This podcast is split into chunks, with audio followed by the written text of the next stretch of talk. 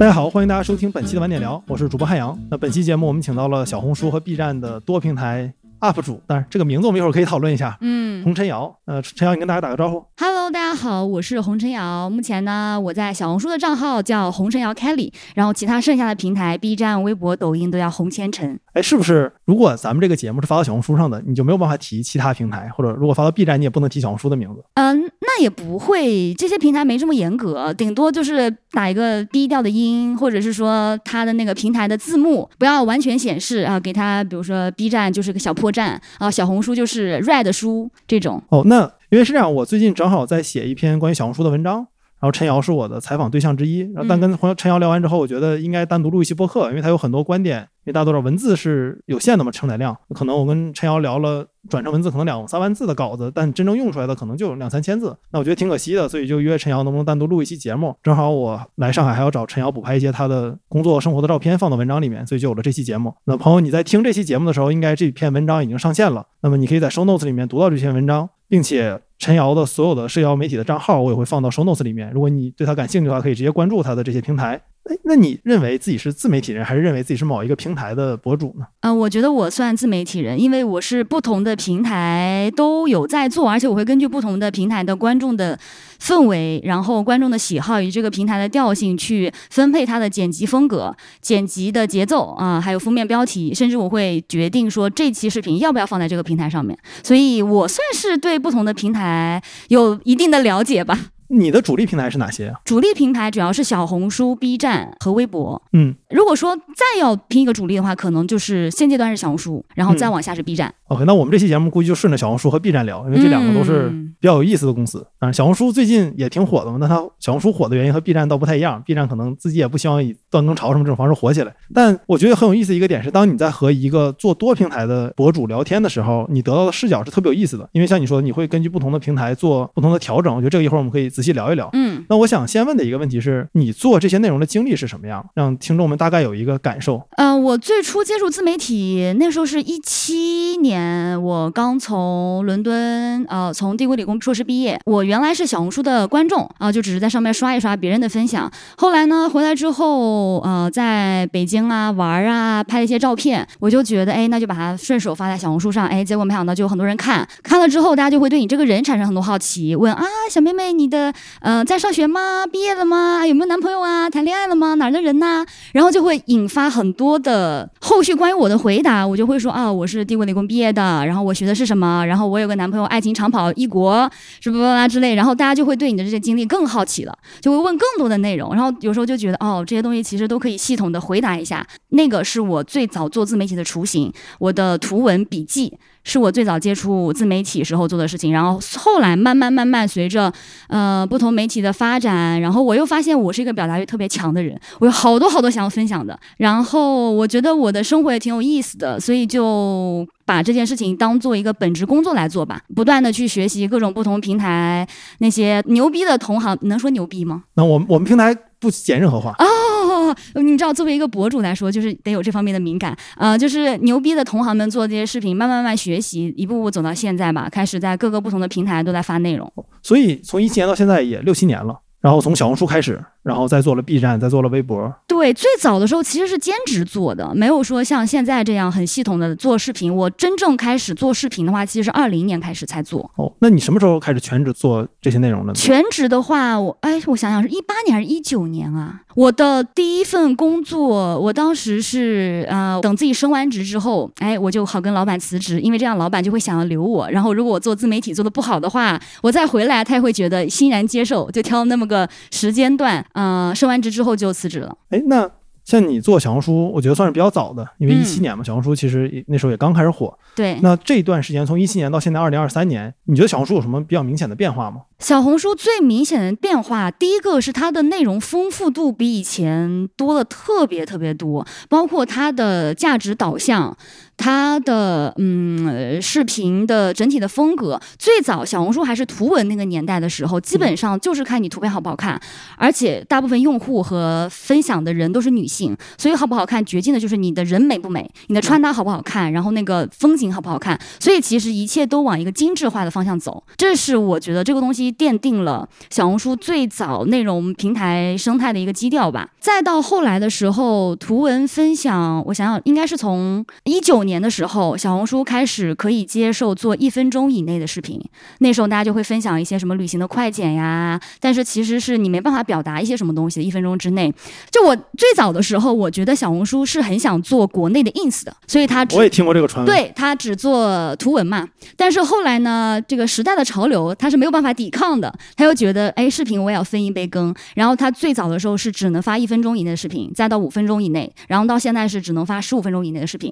慢慢慢慢，随着呃视频的丰富多样，然后因为小红书本身是一个商业价值比较高的平台，所以会从外部涌来很多很优秀的博主，他会慢慢慢调节这个内容的生态，让它更多样化。其实十五分钟之内的短视频、中视频。呃，稍微长一点的视频、图文、竖版、横版，呃，那种抖音快节奏的视频，B 站的那种长一点、慢一点节奏的视频，你都可以在小红书这个平台上看到。所以我个人最大的体验就是它的内容丰富度，我目前感觉是非常多样化的。但是我觉得始终没改变的一点就是，我觉得小红书这个平台还是比较追求精致的一个平台，它跟 B 站就能形成鲜明的对比。哦，那这个我觉得可以展开聊聊，是因为生物学上有个概念是趋同演化嘛，就是两个完全不一样的。物种因为环境相同，它们长得会变得差不多。那我最开始想，那视频平台会不会也是一样？就是可能是几年前我和朋友聊，因为你发现所有的平台都开始做视频。做视频都是短视频加长视频，但短视频一定是更多的，甚至短视频为主。然后你会发现里面的人其实都差不多，同一个博主各个平台做分发。但是这么多年下来了，我当时想的是，那会不会以后所有平台都跟抖音差不多？但似乎这个事情并没有发生。即使到今天，小红书如此倾向于视频，小红书和 B 站，像你说，它还是明显有不同的。嗯，你觉得他们小红书今天作为这个平台，它和其他平台比最大的区别在哪里呢？包括你在做内容的时候，哪些内容是你只想发到小红书上的呢？我觉得各个平台的风格取决于他们的观众背景、观众的标签。小红书就是很明显以女性群体作为最主要的受众。我说的受众不是说他用小红书，是他愿意给这些视频点赞、评论、收藏，愿意是说，呃，好像我成为了社区的一份子的这种概念。那小红书显然是女性用户为主导，而且它有相当多的一二三线城市。我想怎么说啊？就是它的女性的分分。其实还蛮均匀的。我个人觉得，它一二三线的城市，所谓的精英女性也好，独立女性也好，再包括一些更下沉市场的这么一些嗯女性，我觉得它都有很好的涵盖的。所以我觉得它是把女性各个年龄层次都聚集在这个平台上面。这些东西的话，就会决定它内容的走向。因为像我们做自媒体博主的话，平台也在决定我们发的内容。我们的心态就是，我们会研究这个平台上有哪些视频会数据更好，大家更愿意看，然后那更能够引起。大家的共情，那我们会很明显的发现，关于女性成长啊，女性呃一生当中遇到很多问题，还有女性视角为主的什么生活呀、谈恋爱啊、旅行啊、学业啊这些内容，大家会很喜欢看。那慢慢慢的，我们的内容就会往那个方向偏。呃，所以最终，我个人是觉得，一个平台的观众就决定了它的内容的走向。小红书就是一个很明显以女性视角为走向的这么一个平台。呃，我可不可以这么想？就是小红书在今天，我看数据应该是有百分之四十的用户其实是男性。嗯，但是从你的这个趋势角度来看，男性是用户，但不代表男性是受众。就是说他只是在用，但是你们大部分人做视频，其实还是针对女性去做的。呃，我个人觉得这个分专业博主和分享的用户。嗯，像我们专业的博主的话。我们会根据平台受众的反馈来看，哎，我们这些这个平台主要是什么样的内容的人在用？根据我身边的很多朋友啊，包括我自己，基本上都是女性占据主体的地位，包括他们会愿意给你回馈。相比男性观众会很少说真的跟你去接触，跟你去评论啊，然后给你发私信说这些呃内容是怎么样？我觉得最主要还是因为我个人的身份是女性，所以女性呃群体他会更愿意给你发私信诉说。他一些烦恼啊什么的，但我在 B 站上会收到很多男性给我发的内容。我觉得就是看一个博主的身份标签，就是跟你身份标签重合越多的人，会愿意为你这个账号投入更多的精力，跟你沟通，然后关注你，跟你点赞、评论、分享。呃，然后女小红书这个平台上大部分都是女性的博主，女性的观众就更愿意跟他产生各种互动，就会导致慢慢慢慢的这个平台好像就是更多的女性用户很活跃。我觉得如果说这个平台慢慢涌现出了很多很多的男性的博主的话，那男性用户也会慢慢的开始参与到其中的讨论当中。但是很可惜的是，一开始的时候，小红书的基调最早的主要的用户群体就是女性，就你很难打破外来的男性观众很难打破它原有的这个生态，就会慢慢演变成这个现在的问题。但这个你用了“可惜”这个词，我觉得这个可以深入聊一聊。就很明显，我们今天都知道，就商业化这件事儿来讲。男性越多，其实反而是越不好的一件事情。甚至有很多我采访的博主，他会说他会洗男粉，就故意发一些视频让男性用户不愿意看，然后从而脱粉。因为对他来说，他要给广告主看他的男女比例，女性比例越高，他的报价就可以越高。那这个情况下面，我觉得对于小红书来说，它不是什么可惜的事儿吧？因为只有这样，小红书才能保证它的商业价值要高于 B 站。嗯，我说这个可惜，是因为我作为一个平台的受众的观感。我说实话，我自己是很喜欢小红书上的分享的，就是小红书的气氛很显然比其他平台要更平和，大家会更愿意包容你，就是你很能感受到大家的共情能力很强。我们不太会在小红书上出现什么撕逼啊，然后什么粉圈骂战这种情形，大家其实还是相对来比较包容的。但是我也会发现，小红书也是一个非常明显的体集中体现的女性的困境，集中体现的男性凝视的这么一个平台。这是为什么。很多人会觉得小红书啊，就会宣扬容貌焦虑啊、身材焦虑，宣扬什么花钱消费拜金，一个很重要的一个原因。我一直认为，当一个平台的受众标签越集中、越狭窄的时候，这个平台的文化氛围和价值观也会相对来说比较狭窄一点。如果说它能够有更多的其他身份标签的观众涌入的话，可能啊，我会觉得它会更包容，然后它的那些负面的一些标签会被冲淡掉一点。顺着这个说的话。今天小红书的日活和月活已经非常非常高了。对，你觉得像是之前几年前我们批判小红书的消费主义、男性凝视，然后容貌焦虑或者敬词这样的事情，在小红书上还这么流行吗？还是说这个事情你觉得今天也是个刻板印象？实际上不是这样的，已经啊，那个是词境啊，一听就是男生说的词境。对，我觉得是存在的。包括我作为博主，我都能够明显的感觉到。就是这种男性的凝视和对身材容貌的追求，我们是需要一个外力来打破这种身材焦虑、容貌焦虑和和标签的。但是你会发现，哪怕是在小红书上宣扬说啊各种各样的美都还是美，但他的问题就是你还是在追求美嘛，嗯，对吧？你要是说啊美丑都无所谓，丑也没关系，然后不管你生活的怎么样，你多糙多邋遢，或者说你的房间多乱，你的学习有多么的糟糕，其实都可以的话。那我会觉得它的生态会更多样化。我自己会觉得小红书整体能够获得最多流量的，能够吸引最多眼球的，能够引起大家疯狂的去分享的，就还是那几类内容。第一，要么特别美，要么呃人生特别励志，要么你特别成功，基本上就是这些。哎，说这个，我突然想到一个问题，因为上次我采访你的时候，你提到一点，就我问你是什么博主嘛，嗯，当时你说你是生活方式的博主，我说那你算颜值博主？当时你说其实颜值博主是个非常狭窄的定义，我算吗？我算颜值博主啊？不是，因为我我问，我不知道你算不算啊？但当时你和我说的是颜值博主是非常小众的一个一类人，因为就是你会发现。颜值博主真的只有颜值，他们不发别的东西。对，因为会给一个博主分类，就是他发内容很垂。颜值博主就是他所有的内容是围绕这个颜值，围绕他的相貌啊、身材，包括他分享的东西，也都是围绕这个颜值而进行的。所以我们这类称他为颜值博主嘛。那像在 B 站，你就很少听见有人说是颜值博主，大家都是来调侃。但是小红书，呃，包括抖音，是包括微博吧，是有很明确的颜值博主这一类领域的博主存在的。所以它还是更偏视觉，就是说这个东西要要好看。对，是的。那即使到了今天，我可不可以理解小红书它的标签已经去掉很多了，但它已经不完全是纯消费主义，也不完全是纯这种男性凝视啊什么的，但是依然好看是个很重要的因素。对，因为呃，就像我说的，观众的反馈和我们博主选择分享出的内容，它是互相影响的。当我们发现这个平台上越好看、越精致，或者说越励志，呃，这种类型的内容能更到得到更多的反馈，就会反哺我们越想要做这类的内容，然后观众就会看到这么多内容，然后他会觉得哇哦，原来有这么多好看的人，这么多美的风景，这么励志的人生，这么成功的人生，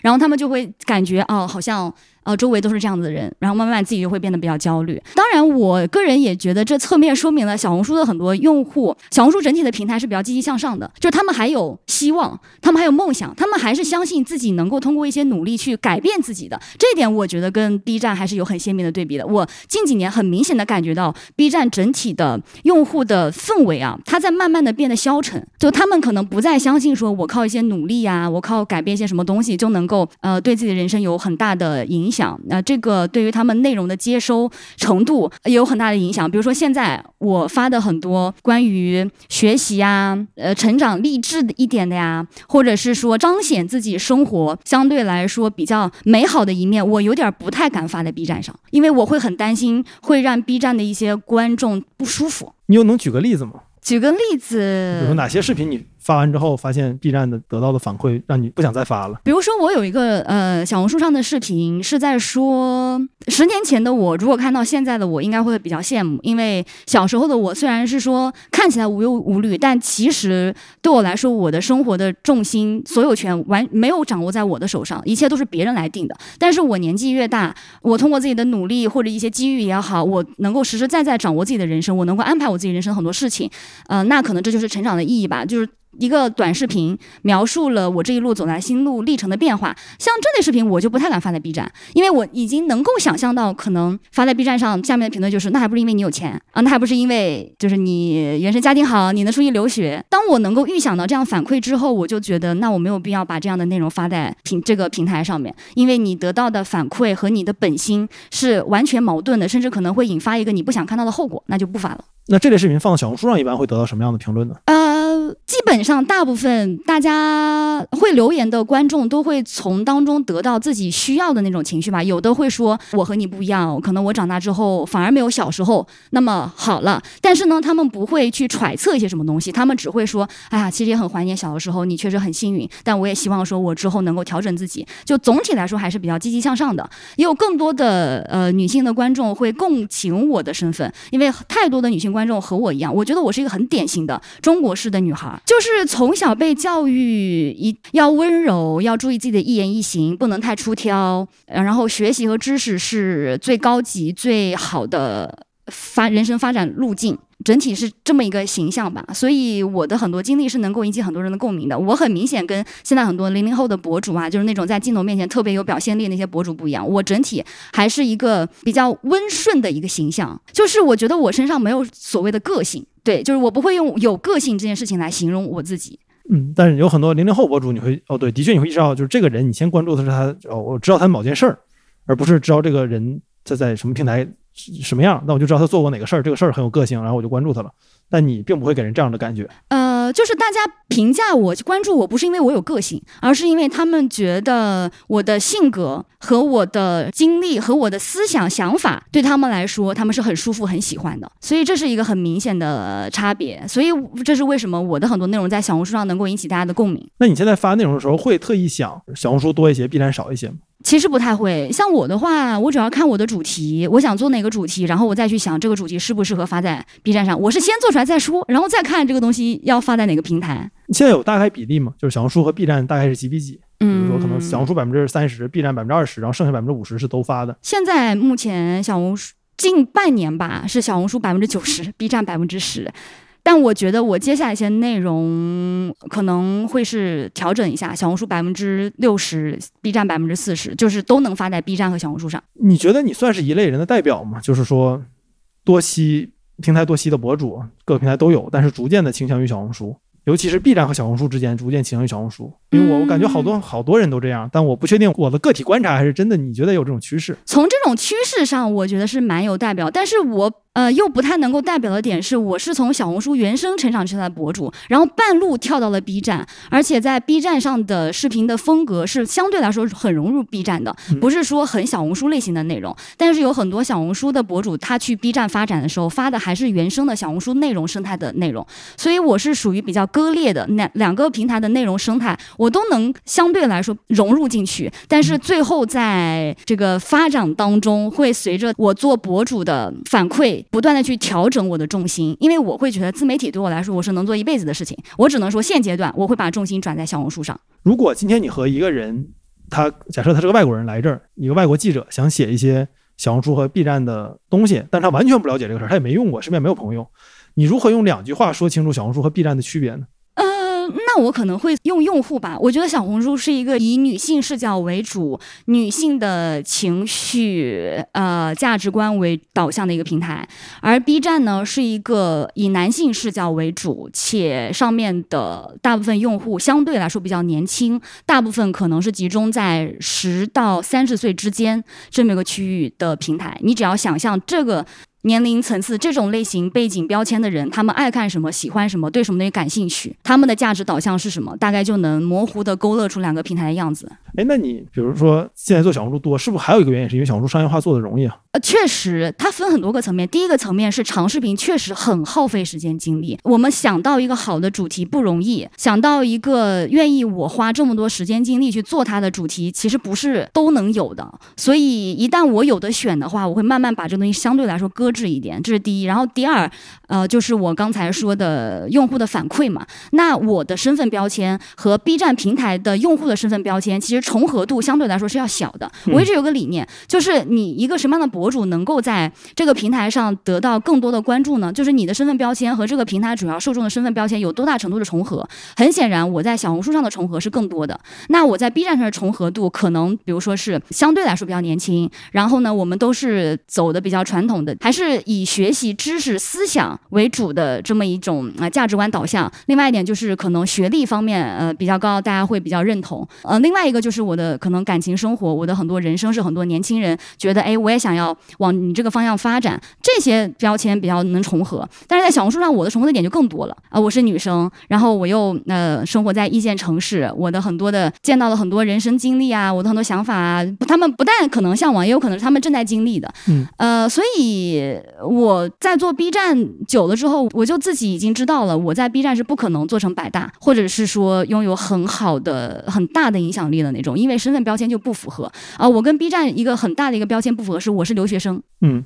呃，我不知道大家有没有这种感觉，曾几何时，留学内容在 B 站上还是有人愿意看的，但是现在就不行了，而且很多的留学内容会在 B 站上受到比较大的抨击，这个我不知道能不能展开说。这个我们都也都知道为什么，大概。不过。对，呃，另外一方面就是，确实我现在的经济收入会比较好，这个跟 B 站的用户群体的标签，或者是说他们想要看到的那个形象是不一样的。嗯，但是我是没办法掩盖住我的这些标签的，所以这个就比较难。呃，这是第二点内容身份标签问题。第三点就是你说的商业价值嘛。呃，确实小红书的商业价值会更高，相对来说也会更容易一点。哎，我们作为局外人，但是互联网行业的从业者，包括我们节目的听众，也大部分都是互联网的从业者，会经常说一个点是小红书好做商业化，好做商业化。嗯，但是这个几个词其实挺空洞的，是因为好做商业化有很多种，就包括它怎么做，为什么好做。带什么算好做商业化？我好奇的是，你作为一个真正的在小红书上做商业化的博主，然后以此为生，当你在说小红书好做商业化的时候，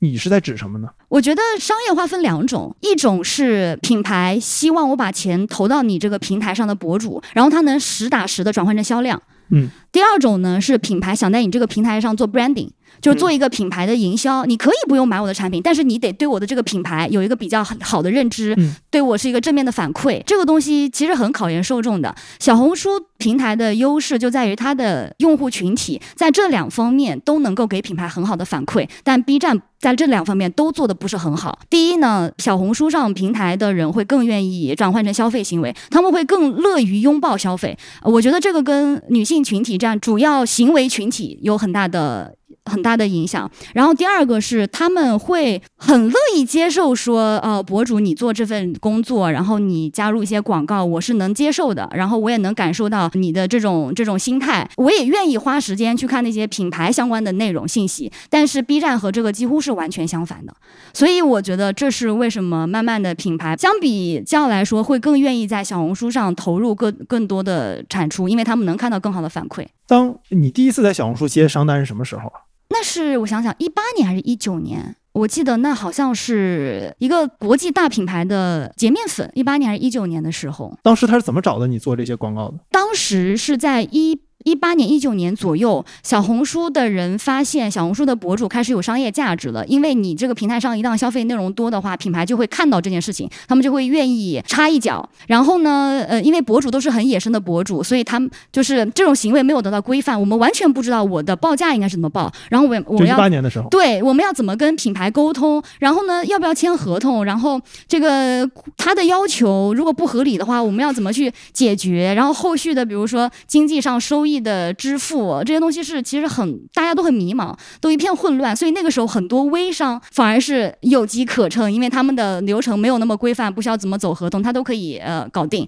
所以小红书就觉得，哎，不能按照这个方向发展，而且他们也很想探索商业化，所以当时他们会找到平台上面他们比较看好、觉得有潜力、比较有代表性的博主聚集起来，然后告诉他们，以后你们这一块的话，我们来帮你们牵线，告诉你们你们的报价应该是多少比较合理，你们整体的流程应该怎么样，你们的合同我们来帮你负责。那个时候是我第一次跟小红书平台接触商业化的人接触，那个时候我才知道，哦，原来我的这个粉丝量和我的数据报价是这样，然后整体的流程是怎么样子的，在这个沟通过程当中遇到问题了，我们要怎么去沟跟客户沟通？那个时候是我觉得小红书开始往商业化比较正规的方向发展了，一八年。应该是一八年夏天的时候，哦，所以在此之前你接广告那就是纯凭我就没接过广告，就没接过，那我印象很深的是，有一次我后台收到一个私信，说那个人说是我的老乡，然后我就很高兴，哇，老乡看我的内容，然后他跟我说能不能加个微信，我说好啊，然后他加微信告诉我说他是卖那个什么瘦腿袜的，嗯，然后他又跟我说，因为呃打底袜嘛，女生都会穿，他就说，哎，我寄一双给你，这个还挺好穿，你先感受一下，我就觉得哇，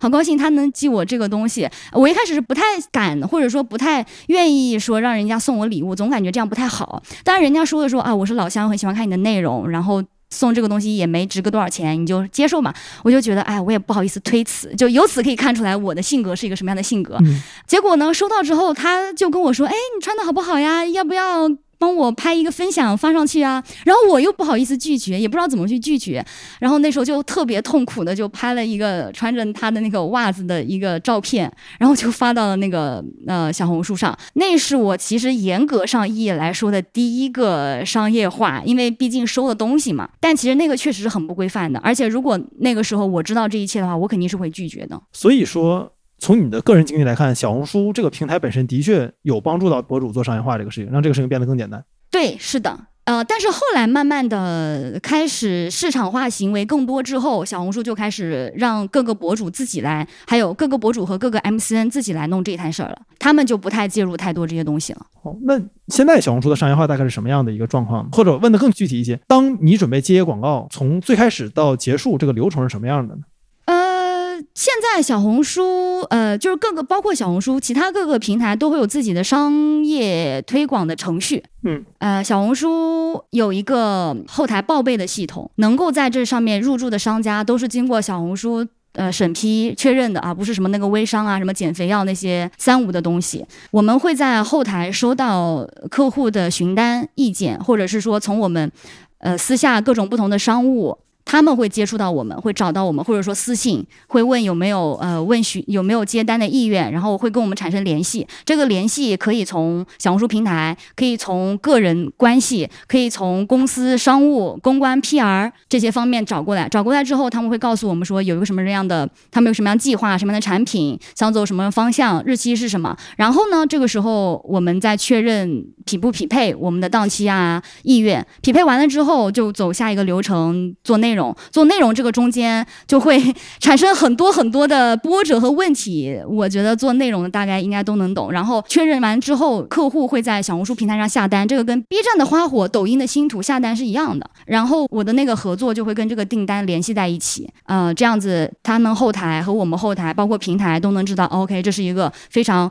规范的、合规的，而且这个品产品不是什么三无的这么一个合作出现了，基本上就是这么一个流程。呃，上传完了之后。品牌它会给你的这份内容给反馈啊、呃，如果这个博主不靠谱的话，它会有后台的评价系统啊，就跟淘宝一样。在后续基本上就是博主完成了自己的任务，那就会开始涉及到这个，我想怎么描述啊？也不能说是给钱，听起来不是付尾款啊啊，也不是付尾款，我们都没有定金。哦，没有定金，没有定金的，但是我们会签合同。这是为什么现在很多博主要签 MCN 公司，因为个人很容易在这种法务、财务的情况下受到欺骗。我有很多的朋友就是被拖欠钱，然后他个人又没什么，又之前又没有合同嘛，哦，但这个合同不是用的小红书官方模板吗？不是，哦，是用的是是比如说像我是有公司的，那我们公司法务会处理这件事情，我就不需要操心这些事情了。然后财务也会去盯这个合同上的其他方有没有遵循这个合同来走。哦哦，所以说小红书这个平台只是个下单平台，而不管合同的事儿。不管这个是我们自己的事儿，平台它只是作为一个中介，对、哦平台可能会收一些手续费，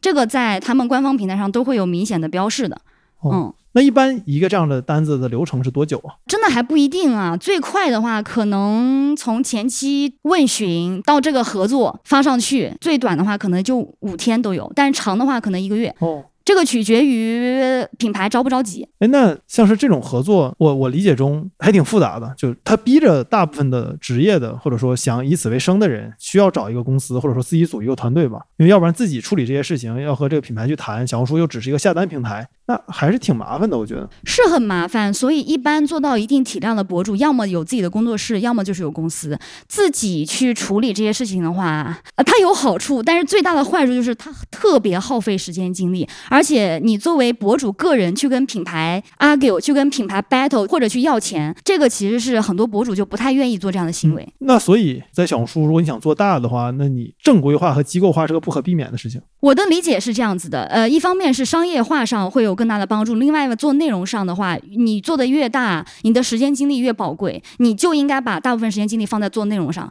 嗯。其他的那些商务什么 battle 活动的对接，什么机票各种预定，你其实就不要花操太多的心，不然的话，你的时间精力你根本就没有什么做内容的时间精力。你会挑广告吗？会啊，对于你来说，你喜欢接什么样的广告主？因为到我们这个阶段的话，基本上找到我们的都是那些大品牌，比较有口碑的品牌。我我先打断一下，如果听众不知道的话，你在小红书上是超过一百万的粉丝。对，是的，所以我一般挑就是挑我自己会不会用这个产品。我不会用的话，第一我对它不了解，第二我确实要对这个东西负责任。但基本上能够找到我的这些产品，都是大家很耳熟能详的。嗯，嗯、我都不太需要花很多时间去告诉观众这些是什么东西的，所以这个对我来说其实，呃，也也也蛮好的，就是产品又有口碑，然后我又特别有自信，能够去夸这个东西，那我就会接。还有一些就是可能时间上不太匹配，比如说我这段时间我就不想花费时间精力给商业推广，我就只想做内容，那我就会拒绝。那这个纯粹就是时间上不不匹配。嗯，那像这些品牌，他们是什么时候你开始，对于你个人有直接的感觉，是有更多品牌愿意投小红书了？说实话，我是接触到 B 站的时候，我才知道哦，原来品牌会更喜欢小红书。没有对比，就你就不知道他们之间的差距是什么。哦一直会有 B 站的博主、UP 主朋友会问我说：“哎，你有没有觉得最近的商单受到一些什么影响啊？”那我才会很真切跟他聊之后，才发现哦，确实 B 站的商业广告会有下降。我是因为我本身目前在 B 站不太愿意接这个广告。第二呢，是我的品类是生活类的，不太会受到很大的商单的影响，所以我没有很具体的感觉到 B 站的商单有明显的下降。但是我包括从品牌方、从从这个博主朋友向我反馈都是下滑的蛮严重的。呃，不能说我怕引起 B 站的不高兴，就是嗯，确实是会有下降。那我可不可以这么理解，就是它下降本身还不是个大事儿，问题在于有很多品牌方压根儿就不投 B 站。对，比如像你接品牌商广告的时候，或者你们公司帮你去接这些东西的时候，你他们会跟品牌方 pitch 说你还有一个 B 站号，要不要一起同步发一下？呃，首先是这样，品牌一般它会有不同的活动，它会自己定在这个平台上预算是多少，在那个平台上预算是多少。嗯这个不是靠我们博主去说啊，我还有个 B 站账号，他们就会改变的。哦而且他们一般品牌会找第三方 PR 中介去帮他们找博主，帮他们执行这下面一整套的这个推广的活动，而基本上这一个批发方就只负责这个平台，他们不会去介入其他的平台。哦哦，所以这个没什么用。哦，所以比如说像你有几个平台的账号，虽然它都是你，但是他们对接的 PR 方也是不同的公司。对，只有有一些情况是这个 PR 方就是可以全平台一起打包，但这种情况比较少见。哦，那会不会品牌有没有时候他说就是我只投小红书，我就是不不看别的，有就很多是吗？对，呃，基本上现在商业价值比较高的就是小红书和抖音。那现在什么类的广告居多一些？美妆吗？就我作为一个小红书的用户，我的直觉感觉是美妆的广告是比较好接的。我个人认为是它会为在广告投放上面，第一是这个赛道竞争很激烈，所以他才需要花很多的时间预算去推这些东西。嗯，第二是它的使用场景是呃随处可见的，所以它才好植入到我们自媒体的博主账号里面。然后第三是它会有很明晰的用户的连接，比如说你推游戏类的啊，你就找游戏博主。嗯像有的品类就可能就不太好推，比如说什么留学呀、这种机构的话，就比较不太好推。那其实同时符合上面这几个要求的话，美妆护肤是最常见的，因为他们就很内卷嘛，品牌那么多，产品那么多，大家选这个就不选那个，所以他们就要花很多的时间精力去推广。然后第二，它生活场景当中随处可见，大家愿意看了一个广告就更愿意花钱去买，不像什么珠宝啊这些东西，他们的预算其实是相比来说，很多奢侈品牌，比如说珠宝啊、腕表，他们的预算是没有那些护肤美妆多的。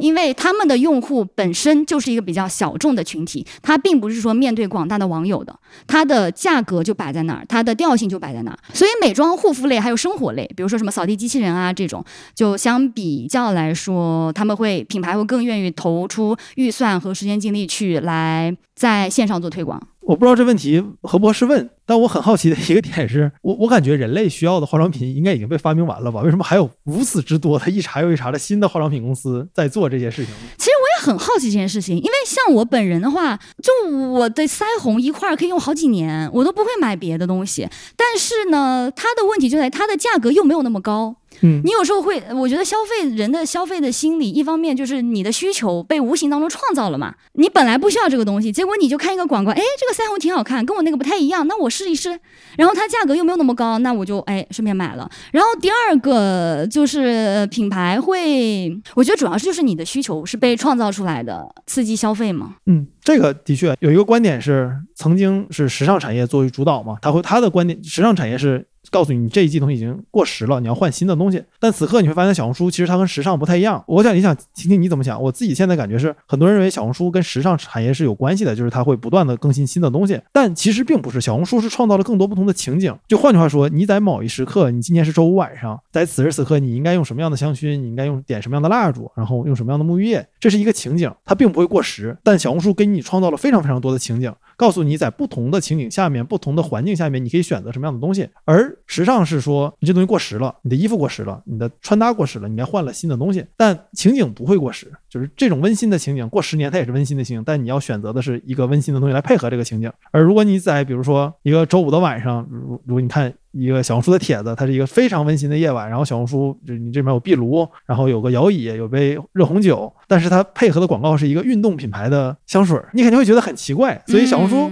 嗯它创造需求是通过一堆场景创造出来的，尤其它最开始靠图文起家嘛，现在靠视频嗯创造场景变得更容易了。所以当我在看小红书的时候，我总在发现我的生活中原来有这么多可以被细分成不同事情的点，在我以前完全被它当成了同一件事情。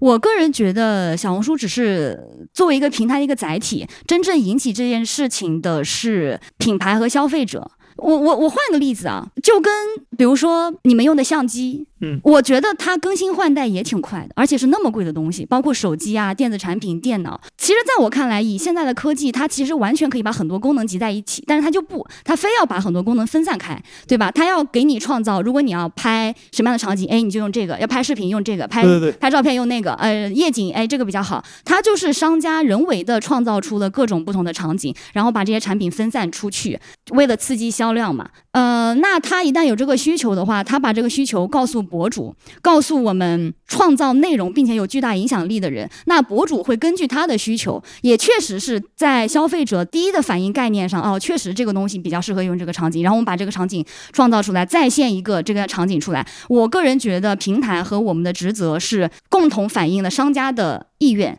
和消费者的意愿。突然想到一点，我记着有一些品牌他们是给会给博主资料包的，对吧？会告诉你该怎么拍这个东西，该怎么讲这个东西比较好。呃，一般他会给产品的呃，比如说官方的名称，它的一些资料，比如说相机有什么参数，哪个场景比较好，然后品牌觉得哎这些场景比较适合，他想走的方向是哪些。但是具体的还是博主根据自己的内容调性，更贴合自己的方向去做创作。所以一般像对于你们来说，也是我拿到这个品牌，我愿意做它的广告，哦但怎么做也是你说了算，而不是说他会指定你说你就这么做，你就按我的风格摆拍一遍。呃，这个分很多不同的博主。嗯，据我知道，有一些博主是会严格按照品牌要求来，呃，比如说图文博主和视频博主就是不一样，因为图文你的风格、你的背景、你的这种方向都是可把控，但视频没法把控。你说的话、你说的内容，这个东西一定是要贴合自己，它才看上去比较自然，效果比较好。另外一点呢，就是这也是看品牌自己的意愿。有的品牌它在商业上价值观就是很很很传统，他就觉得我定了一个方向，你就按照我的来，其他的不要废话。甚至你这个数据不好，好像我也不是很介意，我只要你的调性就可以了。所以这个也很看品牌他自己的意愿。然后第三也很看博主个人的影响力，就是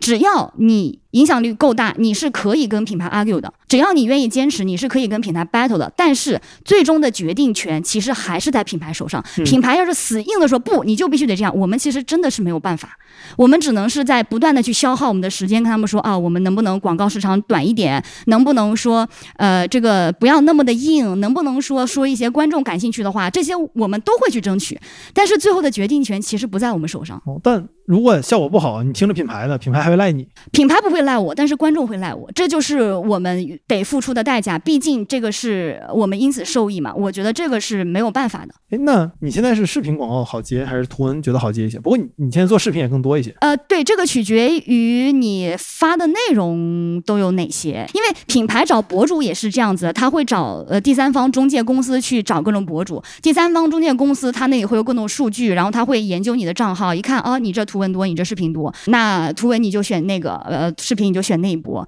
我们对于品牌，对于 PR 方来说，可能就只是一个名字、一个页面、一个账号而已，他们可能都没有特别平时关注到我们。哦，所以你呈现给品牌的本质上是那个 PR 方的那段介绍。呃，不一定，这个就得看博主对于自己内容的把控了。像呃，像我的话，就是对自己的内容有点洁癖的话，是我还需要做其他额外的功课。我希望怎么能，我会想说怎么能把这个更自然的融入到我的场景里、我的内容里面。我会给他想不同的主题，但这个东西完全看博主个人对自己内容发展的呃计划规划了。你有和品牌方闹过什么不愉快吗？不愉快倒没有啊，因为就算有一些什么波折，基本上就是我我我我去承担这一切结果嘛。因为其实最差，如果在双方都遵守规则，而且都其实是想要让这件事情很好的结束的前提之下，最差的结果其实就是这个视频效果不好，这个视频观众不买账啊，数据差。那这一切的话，就是我们博主承担的，我们又损失了观众那边的观感。同时呢，在品牌那儿，我们也不讨好，品牌就会觉得，哎，你这平时数据挺好呀，但是怎么一到广告就不好呀？然后品牌可能就会觉得，哎，你之前还跟我 argue 那么多，最后不也是这样？所以最后承担的就是我们这个账号呗。那假，因为我们节目可能有些品牌也在听嘛。哦，真的吗？我我不知道，我不知道，我不知道我们听众都什么人，可能都是我一样的瞎混的吧。你作为一个博主，你觉得品牌怎么做，你会觉得他更专业、更喜欢一些？然后或者他们哪些行为，你会觉得就是，如果你做品牌，你是不会做这些事儿的？嗯，我是后来才明白到一个一一个道理的，就是就是第一，品牌有他自己的目的，而他的目的跟我们做博主的目的不是完全吻合的。我们的目的是做出一个好的内容，让观众喜欢，观众嗯认同。但是品牌的目的有可能是你管他喜不喜欢，只要能有一部分人愿意买就行了啊，还或者就是你管他喜不喜欢，只要有人愿意点进来看一看哦，知道这个品牌就可以了。这东西其实有的时候会有本质上的冲突的。还有一种呢，就是。品牌好像也不 care 这个到底有多少人来，我只需要在所有的信息、所有的内容当中有这么些内容，非常符合我们品牌的调性。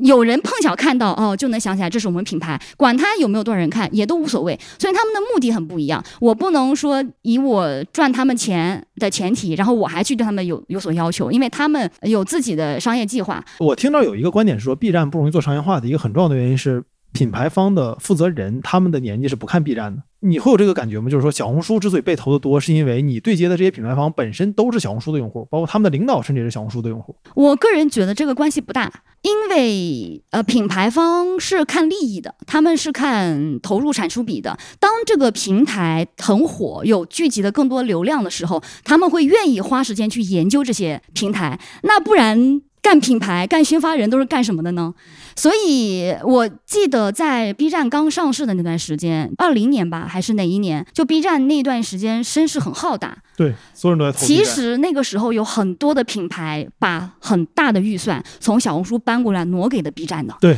但是就是因为在 B 站上没有看到好的效果，才慢慢撤退的。也就是说，B 站曾经有过很好的商业化的机会，但是我个人觉得，尤其是我经历了不同的平台，我的感受是，真正影响它商业化的是这个平台的受众没有让品牌看到。他们愿意为广告买单，或者说愿意接受这个广告，而这个背后有很多种很复杂的原因。就第一，B 站的用户对于所谓的纯粹有一种更执着的追求，他们老觉得商业化就是污染了一些什么东西，老觉得商业化就意味着什么资本主义啊，意味着被消费主义骗呐、被洗脑啊，他们本质上就很排斥这个东西。呃，第二，B 站的大部分受众是男性，相对来说比较年轻，他们第一消费能力没有那么强，第二消费意愿也没有那么强。男性的购买场景在丰富度上一定是比女性低的，嗯，对，而且他们也不太需要消费那么多，所以你没有办法凭空的给他们创造出很多场景，因为凭空的创造这个是需要长久、日积月累、从小培养到大的一种环境。你想，我们女生从小长大的时候就被说，哎，女孩子要长得好看，然后呢，要要有外貌价值。值这个光这个外貌价值就延伸出来很多消费场景了，从头到脚，什么内服外调，头光头发什么吹风机、护发素，长发短发、编发、马尾马尾辫。你想想，这么多丰富应用的场景，全部可以集中在外貌价值上面。但女男性很显然在外貌的追求上，在外貌的规训下，是比女性要少很多很多的。而在外貌价值这方面，愿意投入的品牌，就像我说的，符合我刚才说的一个品牌愿意在。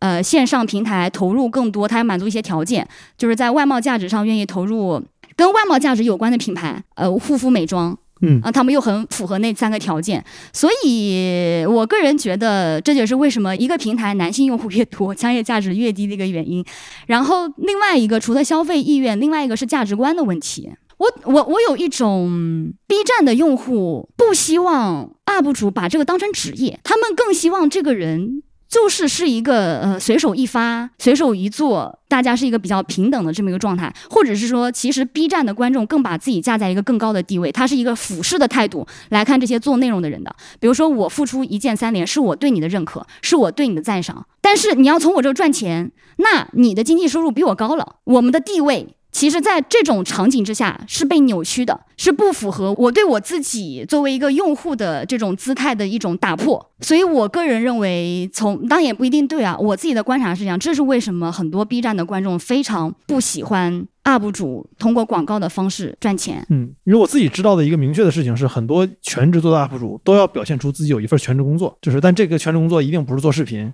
但实际上，他们早就辞了那个工作了。有一个现象蛮有意思的，你会发现 B 站用户从大盘上来看，他们只能接受一种情况，是你能显示出你有钱，就是你本身就是一个富二代，嗯且这个富是很多人通过努力没办法达到的这种情况，他们会乐于接受这些。但凡是你不管是通过 UP 主赚钱也好，还是说通过后期的成长赚到了钱，让自己的经济收入提高，让你的生活变好，或者是说你的原生家庭，呃，相对来说比较有钱，比如说能够送你出国留学，比如说能够让你有一份还不错的工作，能够给你买个房，这种类型，我感觉到 B 站用户不是特别能接受，他们会倾向于发出负面的反馈。我最近看 B 站哦，我会发现 B 站本身的用户也在讨论这个问题，呃，很多人会把它归结于其他的因素，有的人会说啊，都怪 B 站把短视频引进来了，然后短视频分走了长视频的收益，让这些 UP 主活不下去。你们会这么觉得吗？我不会，因为我根本在 B 站不看短视频。哦，但如果看了短视频，你会觉得他们的收益因此增长了吗？我觉得一个好的平台，你应该是做大蛋糕。如果你是存量市场来回争的话，那一定是会出问题的。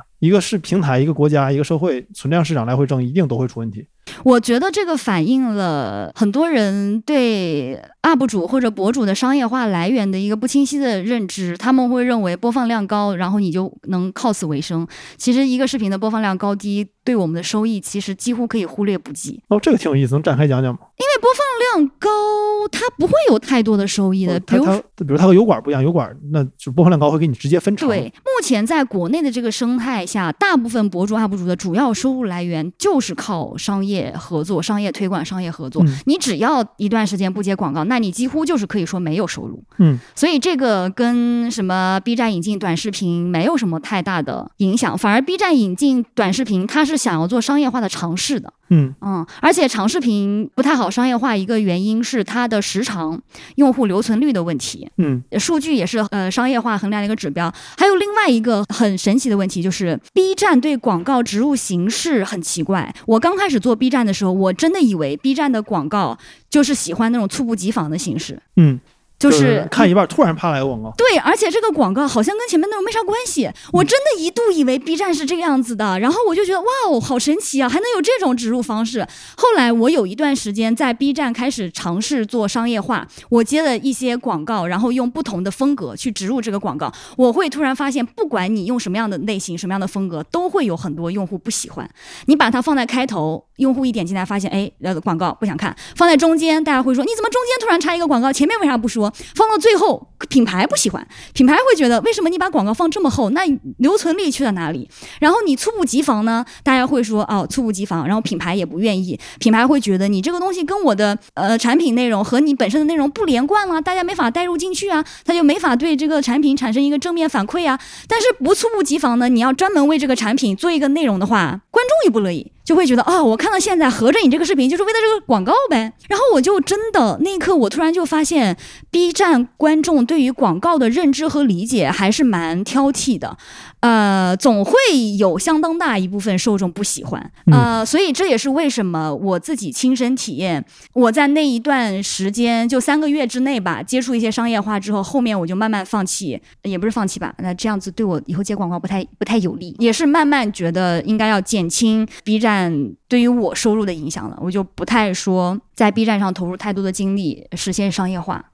哎，那让我们说回小红书，我之前一段看小红书的种草大会嘛。是小红书什么什么大会，但主题是种草。嗯，然后包括你看这个词也是小红书经常宣传的一个词嘛，给你种草，希望你买这个东西。就你你你有很多这样的视频嘛？就是说你带一个货，然后让观众们可能会对这个产品感兴趣。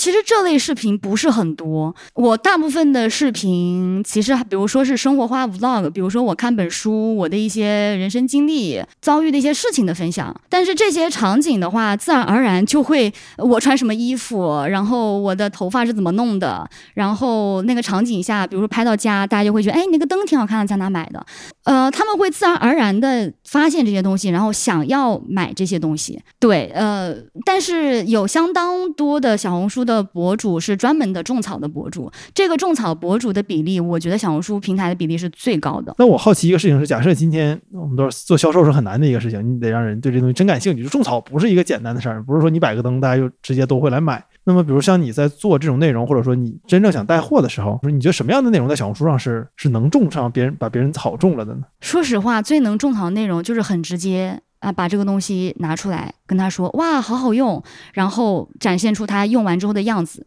就是这个是最能够让大家种草的，但是你这个笔记能不能被更多人看到就不一定是这样子的。种草效果分两类，第一类是你这个笔记能被多少人看到，理论上来说看的人越多，你种草的几率就越高。第二个是进来看这个笔记的人有多少真的被种草了，这个种草比率。而前者的话，这个就很靠博主自身的粉丝量了。你粉丝量越多，理论上来说越多人看到这个，然后就是和你的笔记的标题、封面内容有关系。很多人是对。标题封面吸引进去，然后看着看着，突然发现哦，你这里面有这些东西。这是呃，要扩大第一个有更多人看到这篇笔记概率的操作方法。然后第二个就是你要让多少点进来的人真的想要被这东西种草的话，那其实就是让它尽量的自然，让大家知道这个是你自己真心实意的分享，你是真的觉得这东西好用，然后大家。才会相信这点，才会真实的种草。哦，那写这种笔记有什么技巧吗？或者说拍这类视频有什么技巧吗？满足第一个条件的话，就是要看你的经验、你的网感、你的自媒体的敏锐度，以及你要知道你的原有的粉丝来看你是为了什么。对，这个是很，这是作为一个优秀博主的前提。然后第二个呢？要满足第二个条件，其实就是你，呃，就是真的要足够用心，足够足够真诚吧。就是我知道“真诚”这个词用烂了，但是我觉得现在观众也不是傻子，就他们是能够看得出来你在很认真的觉得，哇，这东西很好用。你在那一瞬间的情绪是大家能够捕捉到的，所以这个东西就是我觉得能够被大家种草，就是这个东西是真的看起来很好用。然后其次，你的那种状态让大家相信你作为一个平等的消费者的这个角度，嗯，你给出了很好的评价，他们才会愿意购买。哦。哎，那我之前听人说一个事儿，就是说，如果你想做小红书，假如你是个新人，你就把你能做的那类内容，你看一百篇最火的笔记，然后你就对着套路做，你总能获得初始流量。你同意这个观点吗？我同意，但这个取决于你为什么做这个账号。做博主，把博主当职业，一般分两种。第一种就是我纯粹是为了赚钱；第二种是我把这个作为自己的个人 IP，这是我的事业，我要为这东西负责的。那第一种的话，那你当然你人不出镜，甚至都可以获得很多流量。你只要研究那些爆款，你出类似的就好。但是你要作为一个长期的职业发展，并且作为一个个人的 IP，你有自己真正想要分享的东西的话，你是必须得有自己的风格、自己的内容、自己的所思所想的。我同意你说的这个事情，但我我想的是，朋友。我说这句很简单的小红书起量的方法，本质上是不是说明了小红书的很多内容其实相当的套路化和程式化？我个人觉得每个平台都是这个样子的，因为人性容易被什么东西吸引，这是我们没有办法改变的啊。我们会说，大家第一反应会被什么吸引呢？啊，色情、暴力啊，八卦。男男女女，人类完蛋了。人会本能的对这些东西想要去了解，想要去看这些东西。然后第二就是对于那些很有噱头的，比如说很符合我们一直以来接受的教育的价值观的这种内容啊，比如说足够好看、足够帅、足够成功，呃，然后足够励志。或者说足够悲伤，就是你会发现大众对于某些东西会产生什么样的情绪，本身就是有模板化、有套路化的。你只需要了解这个东西，然后去使用这个规则，迎合这个规则，或者说你是没有办法打破这个规则。一旦你想要打破的话，你就必须付出相应的代价。比如说我在做某些内容的时候，我就知道这篇笔记不会有那么多人看，但我愿意啊，但我不会强求它一定要很高的播放量。嗯，我要为此付出相应的代价，并且认。识到这一点，那也可以。嗯，OK，那我要进入最后一个环节，就是我因为我想问的严肃正经问题都问完了，然后我打算从这期开始，我打算每期最后结尾部分，我就假装成是个傻逼，然后专门问一些特别傻逼的问题。嗯，因为我觉得就。大部分问题是要准备过的，然后去去想去怎么问嘛。但有些特别傻逼的问题，也不见得是没有价值问的。那我就试一试，如果做的不好，我就把这段砍了。嗯，如果做的不好，我就只留这段介绍，等我把它发出来，这样我的听众就会想，那那段去哪儿了？嗯，对对。那我我就快问快答，有些问题可能会比较冒犯，但是因为我现在就是一个傻逼的状态。嗯，就小红书不就是一个一群美女在拍自己照片，然后让人花钱买东西的平台吗？哦，那我觉得可能是你你对这些东西比较感兴趣，然后他只给你推这些吧。我的账号页面就丰富很多，那种旅行。行的特别治愈人的风景的，还有什么走在路上发现什么奇奇怪怪了不得的事情分享的，什么书啊、纪录片啊什么的都有啊。你能看到这些东西，说明是你的问题，你把你自己的页面培养成了这样，我是不是有点太命了？没有，就就这样，挺好，挺好，挺好，就这个挺好。对，不过那我刚下小红书什么都没用的时候，它默认就出现的全是美女照片。那我可不可以说这个平台就是靠这个东西来吸引我们这些男性用户的？不是这样子的，呃，这跟平台的算法有关系。有的时候算法呢，它会根据你填的资料，比如说你是男是女，或者是说，哎，这个这个现在大数据都这么发达，它能知道你这个手机的主人用这个软件的人，他是一个什么样的标签，他会去链接其他那些已有的用户和你标签高度相似的用户，他们在看些什么东西。然后呢，再给你推相应的内容。还有以前那种比较古老的，就是它会出现很多，你到底是喜欢摄影啊、萌宠啊、美妆啊、美女啊、旅行啊，让你自己选。这个一切取决于算法，而这个算法是，嗯。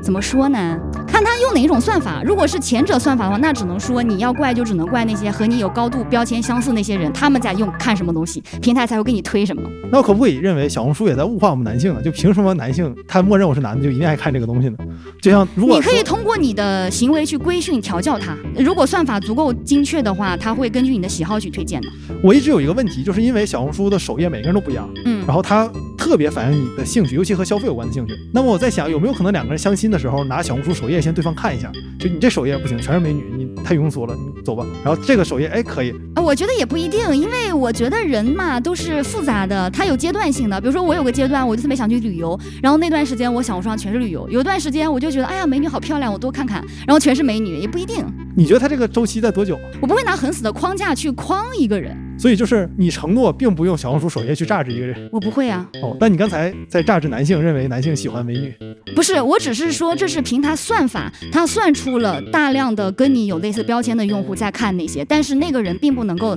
统一的代表，这也是为什么用呃平台它会不断的用算法去调整，你可以通过你自己的行为去调整这些事情。所以这也是我一直认为啊，虽然我学数学学量化，但我始终不认为数据它能够真实的了解一个人。但是我看小红书的时候，很明显一点。点是，绝大部分的内容，当你搜索的时候，搜索跟算法关系就没有那么大了嘛，是你主动搜的。那这个时候，比如我搜自行车，出来的所有自行车都是小布啊，这这类的就很贵的自行车。然后当你搜一个包的时候，也都是很贵的包，那那不就还是炫富吗？这么多年下来，这也是根据平台的算法定的，它会给不同的笔记分权重，嗯，什么样类型的笔记权重越高，会越容易出现在前面。第一，当然是数据更好的嘛。第二，呃，是跟它那个笔记里面的关键词、一些词条是有关系，那些词条被算法认定为是更大众的。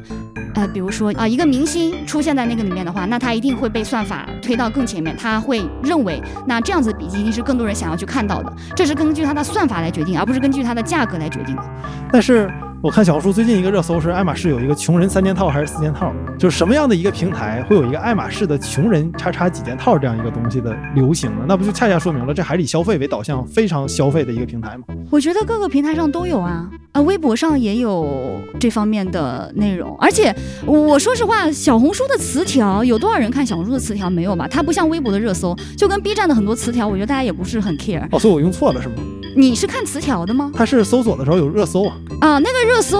我从来没有在我的页面上，就是我看到过那个热搜，但是我从来没有看到过热搜上面的笔记在我的关注，在我的首页上看到过，所以我个人会忽视小红书的那个词条。哦，哎，你在小红书看的时候，你会特意看关注那栏吗？还是只看推荐那栏？我只看推荐。那你会不会作为啊这个博主有个感觉就是，操，我辛辛苦苦攒这么多粉丝，然后你们这个都默认看推荐，我不白攒了吗？你会有这个感觉吗？不会啊，我们的内容只要足够数据足够好的话，它会给你推荐上那个不同人的那个首页推荐的，这是也是根据算法来定的，算法是根据数据来定的，而数据是没准我们可以通过努力，通过做内容，通过对封面标题的优化而达到的。那就是说，让自己去适应这个平台，对。但不是对自己有种规训吗？我们要做一个平衡啊！我觉得是这样，就是首先要理解这一切的规则是什么，平台的规则、人性的规则、观众的心理、观众会有的反馈，你要理解这一切，然后调整好自己的预期和目标。我现在的预期和目标就很清楚，我要做这篇内容，这些内容不一定会有很多人看，那我调整这些东西，我不强求我的内容一定要上更多的首页。嗯，对，所以我觉得做自媒体，尤其是做博主，或者说做这种台前的人物吧，最忌讳的就是贪心。那你焦虑吗？我会有过比较焦虑的时候。你现在焦虑吗？我现在不焦虑。就你不会早上起来想，今天我能搞点什么内容，能不能火？你你会有这种想法吗？呃，我唯一会焦虑的是，当我没办法从这个工作当中得到价值感的时候，就是或者是当我发现，只要我做出的内容，大部分观众都会误解、曲解，或者他们认为他们不再需要这样内容的时候，我才会说真正意义上的焦虑。就是很多时候，就是我只要调整一下，想一想，就能够调整好自己。那我自己有个感觉是我我也拍过 vlog，然后也拍视频嘛，有一种感觉是我一旦出去玩的时候开始想拍这些东西，就玩不好了。我总要想，哎，这块儿我应该刚才拍了，哎，我刚才你说话真好，我忘录下来了。我我反而会因此感觉焦虑，是因为我感觉我又没玩好，又没拍好。你会有这种感觉吗？一开始都是，一开始的时候是，呃，后来我会花很多时间去研究视频的制作，后来就会发现有很多事情并不是一定要当时及时的拍下来，那个东西才能被呈现出来。你也可以通过后期跟大家聊，呃，或者说旁白配音去补充这些事情。所以现在你的经验慢慢积累久了之后，你的心态会好很多，你就知道有无数种方法能把很好的东西呈现出来。那你即使过了这么久，你有心态会被搞崩的时候吗？就是我操，老子再也不想做这东西了，会有这种劲儿吗？我有心态崩的时候，但我从来没有过我再也不想做这件事情的时候，因为我一直觉得自媒体是我可以做一辈子的事情。呃，我一直觉得啊，就是自媒体的平台这样的爆发力和生命力可能不是正向关系。当一个账号的生命力足够长的时候，它可能的呃在那个时间段爆发力就不会那么长。那我选择的就是这条路。我希望我的生命力足够长，所以我的内容没有那么垂，比较杂。我的生活当中发生了什么，我就去分享，那就说明了，只要我是用心的坚持我的本心分享这些内容，就一定会有人追随，一定会有人看的。你你有没有想过拥有那个超超级技能，就是顺着网线扇对面一巴掌？有时候你会喜欢有这个技能吗？没有，但我会想要顺着网线真实的和那个人聊一聊，因为我现在的心态是我特别能理解这一些东西的发生，但是我会很想要跟他们本人，不管是黑子也好，还是说那种网络喷子，就我来看看你的生活多悲惨那。种很不是我看看你的生活，我是很好奇说你在当下是是怎么想的。我并不认为发出这样言论的人就一定是生活很悲惨，他很可能就是他的人生背景和我人生背景不一样，对很多内容造成的曲解。我觉得被误解确实就是表达者的宿命，人家可能就是想的方向和你想的方向不一样。有哪种误解让你最生气的，或者说最不开心的？呃，会最让我不开心的就是他本来很理解我，本来很欣赏我做的内容，但是突然从某一刻他就开始用很你无法理解的角度去咒骂你，去抨击你做的内容，这点是让我心情上会受到比较大影响的。不过有些时候，就男女朋友之间、亲人之间都很难互相理解。我们奢求网上的人理解我们，本身也是一种一种幻觉吧？我觉得。所以我不奢求，我能理接受理解这一切。我只是那时候心情不太好，但是也能调整过来。OK，你调整心情靠什么方法？就是你会靠吃东西或者靠买东西来调节心情吗？呃，就是回归自己正常的工作生活就能调节好，只要不要去特别关注这件事情。我觉得做博主，包括现代人都必须拥有的一个能力，就是分清楚虚拟和现实。嗯，网络上的人攻击的是一个虚拟出来的形象，我非常之确信，只要我在线下真实的见到他，他绝对不可能对我说出那些话，而且绝对不可能从心里头认认为他说的话是对的。只要我拥有这个自信，我就不会被这些东西太所影响太多。懂了，你听，我跟你的想法想法正好相反。我想的是，就是骂我的人都是假的，可能我一旦不理他们，这个他就被内存回收了，这个事情就不存在，这世界都是假的。我靠这个来心理安慰我自己。啊，这也是一种方式。比如说，像我现在会，呃，有的人在最开始入这行的时候会控制不住自己搜自己的名字，但我现在就完全不会这样做，因为你知道很有很大的概率就会看见一些让你不高兴的东西，那你就拒绝。确实是，只要你不知道这一切，就确实没发生过。是，凡是我搜我名字，然后发现骂我，都会挨个点举报，一个一个点。那你你会删评论吗？会删评论，就什么样的评论会让你把它删掉呢？呃，第一种是，如果是合作商业合作广告的话，我们的一个义务就是必须得删掉那些很负面的就是必须和广告商一起为虎作伥。呃，也不是为虎作伥吧，因为我不知道别的博主啊，我接的品牌都是很安全、很保障的品牌。像我的话，我胆子比较小，然后我很爱惜自己的羽翼，所以我不太会出现这种情况。但是你知道，有的可能品牌的黑子，他会自己撞上来说一些很莫名其妙的话也不是。针对你，是针对那不是个品牌。针对我，是针对那个品牌，所以就不是很好。然后第二个是，我觉得这个评论就是太能够带节奏了，它会让很多人更加的误会这个视频的内容，甚至是没看这个视频的内容就已经给它定性了。我觉得这个会影响到大家对这个内容的理解，那我才会删掉这个东西。你要平时骂我或者怎么样，我有时候甚至觉得你抛出来这个问题能引发大家的讨论也挺好的。但是有的有的那种评论就是太能带节奏了。哦，那你会不会比如视频晚上八点发，然后八点钟到十二点钟都守着刷那个评论，然后看到有问题的挨个删？呃，一般发完视频之后那个阶段，呃，这能叫守着手机吗？就是你拿起手机，然后一刷，看一下评论就看到了。像我们发个视频或者发个播客，这一天里面我可能会多次的不断点开有什么新评啊，论。对，像我们平时工作很重要的内容就是经常看各个平台的评论、私信，但是这个在我的工作当中占比较少的比重。哦，你哎，你你觉得小红书让你最不爽的一点是什么？它加重了男性凝视，加重了束缚在很多女性身上的枷锁。就是小红书是一个我觉得比较割裂的平台，这个完全取决于你要怎么用这个平台。就是它会很加深相当一部分用户的这种呃身材焦虑、什么学历焦虑、容貌焦虑，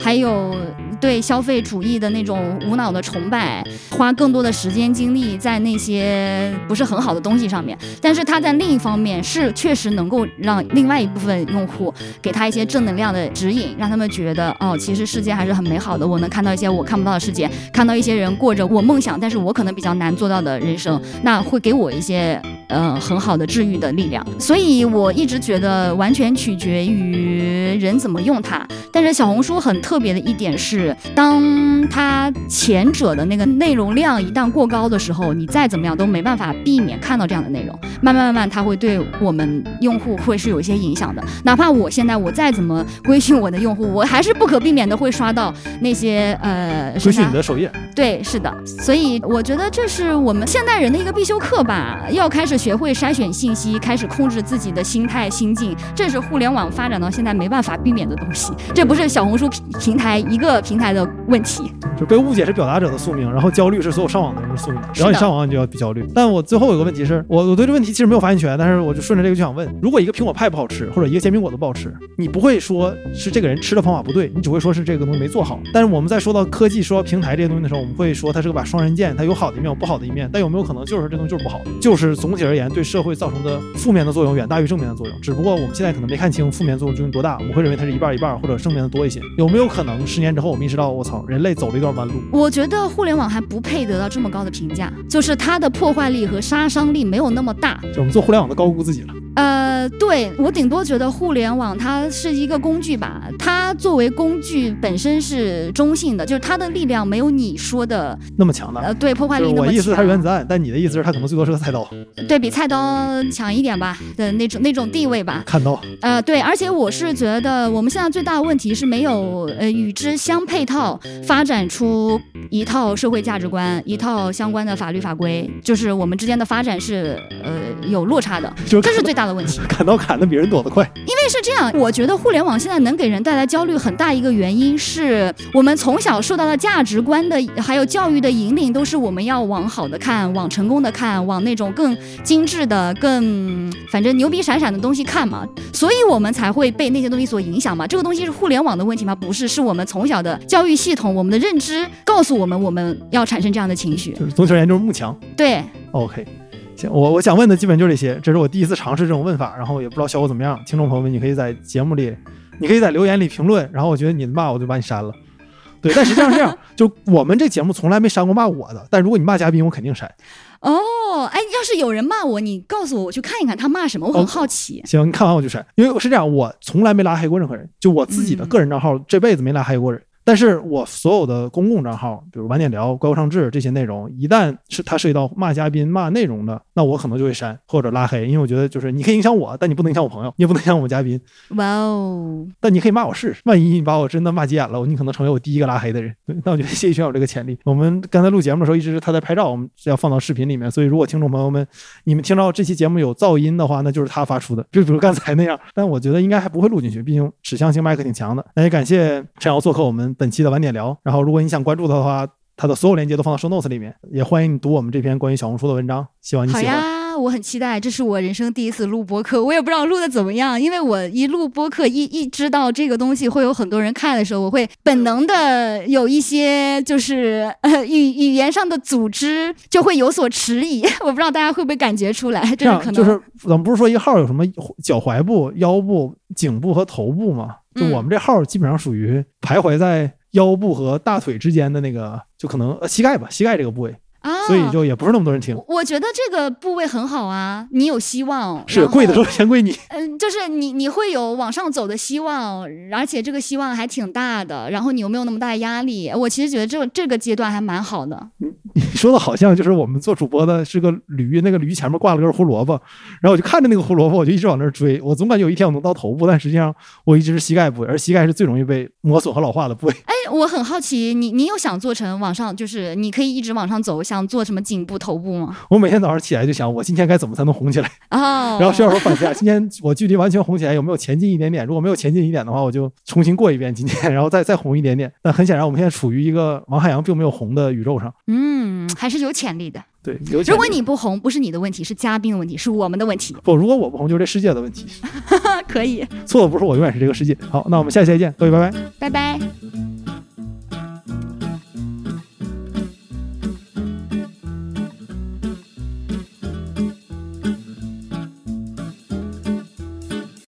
有没有这个 UP 主试图在插入广告的时候，把这个广告做的和贴片广告一样，然后去晃用户一下子，然后又把推广的任务完成了。我几乎没有见过，为什么呢？是这样子啊，只有 UP 主博主才能知道这个心路历程。我们做广告之前要平衡两方的观感和收益，一个是品牌方，一个是用户。你刚才说的那种方法呢，用户很乐意，但是品牌完全不乐意。你如果要做成贴片广告，就说明这个广告时长肯定很短，基本上你不可能超过一分钟吧？我觉得几十秒顶多了。但是品牌花价钱让你投入这个推广的话，你就给我我出几十秒，不可能，品牌不愿意接受。另外，你的贴片广告形式说明这个广告跟你视频的其他内容不太相关啊，就像我们看电视一样，看着好好的，突然来一个什么感冒什么九九九感冒灵，没有什么关系，那品牌就更不乐意了。所以其实这也是为什么 B 站 UP 主商业化很难原因。大部分的 B 站博主真的对自己的内容真的很用心，这点我也很钦佩。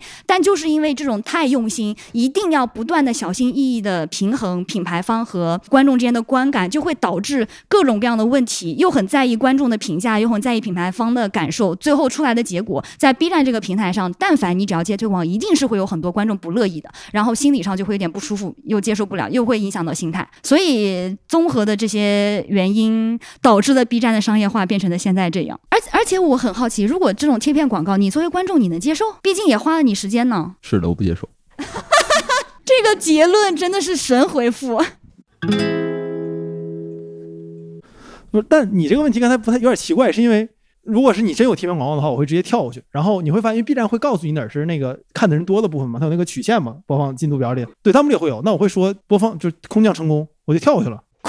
这就是为什么 B 站商业化差呀，就是因为很多人他就会跳过广告这一趴，而且还会特意的在弹幕上指出来说：“哎呀，恰饭了，快跑，空降成功。”你觉得品牌方乐意看到这种情形吗？合着花了这么多钱、这么多时间精力做这么多广告，哎，你都不看。而且作为说实话，作为博主，内心也是很受伤的。我每次看到这样弹幕，我真的是有一种很无力的感觉，因为我不知道怎么样做才能够让你们。呃，去看这一段，从头贴片贴到尾，这没有空降成功。要不然你不看，看你就得从头看到尾。那这样子的话，数据又会受到影响，品牌也不乐意。你知道品牌的想法也很多样化，他会说：“哎，不行，你这个太硬了吧？啊，不行，你这一整个视频都是广告，不太好吧？”所以博主坐在中间，你手上赚了这个钱，你就得承受这样的代价，这没没法说，这就是我们应该的。嗯，不就是以前是电视剧里插插广告，后来是广告里插电视剧吗？就如果整个 B 站这个平台全部都是广告里插内容，然后用户也没别的平台可去，只能看它的时候，它商业化问题可能就解决了。但我这个方法是一种。破罐子破摔的方法，所以我就说，我个人觉得是用户心态的一个呃问题。我们在看电视的时候，我们不会觉得我们跟电视方、跟品牌方、跟跟这个方是平等的关系。我们其实是有一种，哎，他们是官方，他们是个大组织，他们是啊给我们做出的这些。其实我是有一点儿，我没有坐在一个评判者的角度是榨着你这个广告怎么样，你这个内容怎么样。我们是一个接收方，但是自媒体，尤其是 B 站这个平台不是这样。我刚才就说了，我个人感觉 B 站很多用户的心态是一个榨着的心态，是一个评判、审判的这么一个心态。呃，可能很多 B 站用户觉得我把 UP 主当朋友。但是我个人的感觉是，如果你是一个朋友的话，你怎么想挣钱的？其实是不会有很多 B 站很典型的用户行为的。那些用户行为背后，我个人觉得反映的就是一个俯视、审视、判断，然后我给你的东西是我对你的认可的这种爹味儿的心态。我要先跟 B 站的用户观众道一声歉啊，因为我自己也是 B 站很忠实的用户。我说实话，我欣赏的很多博主都是 B 站的博主，而且我其实很还蛮喜欢做 B 站的视频。你知道我对 B 站也是，哎，又又爱又恨，因为 B 站上的观众真的是能够给你很很真实的、很用心的那种反馈，又老长那种笔记，你作为博主看到就会觉得哎挺高兴的。但是呢，我刚才说的那些仅仅是针对商业化负面的一些呃这个看法啊，没有说。B 站观众都是那种类型的呃判断啊，我知道有很多很好的观众的。以上就是我的求生欲发言。懂了，我以后应该是长篇大论回复博主，特别特别长，要收起那种。然后博主看到结尾发现是个广告，就是 我就我就这么来。哎，你这个想法挺好的，在评论区里面打广告，这样让用户也能赚到点钱呀。用户赚不到钱，哦他可以删，因为哦，确实也是。对，但是就是就行为艺术吧，我觉得。嗯，可以可以。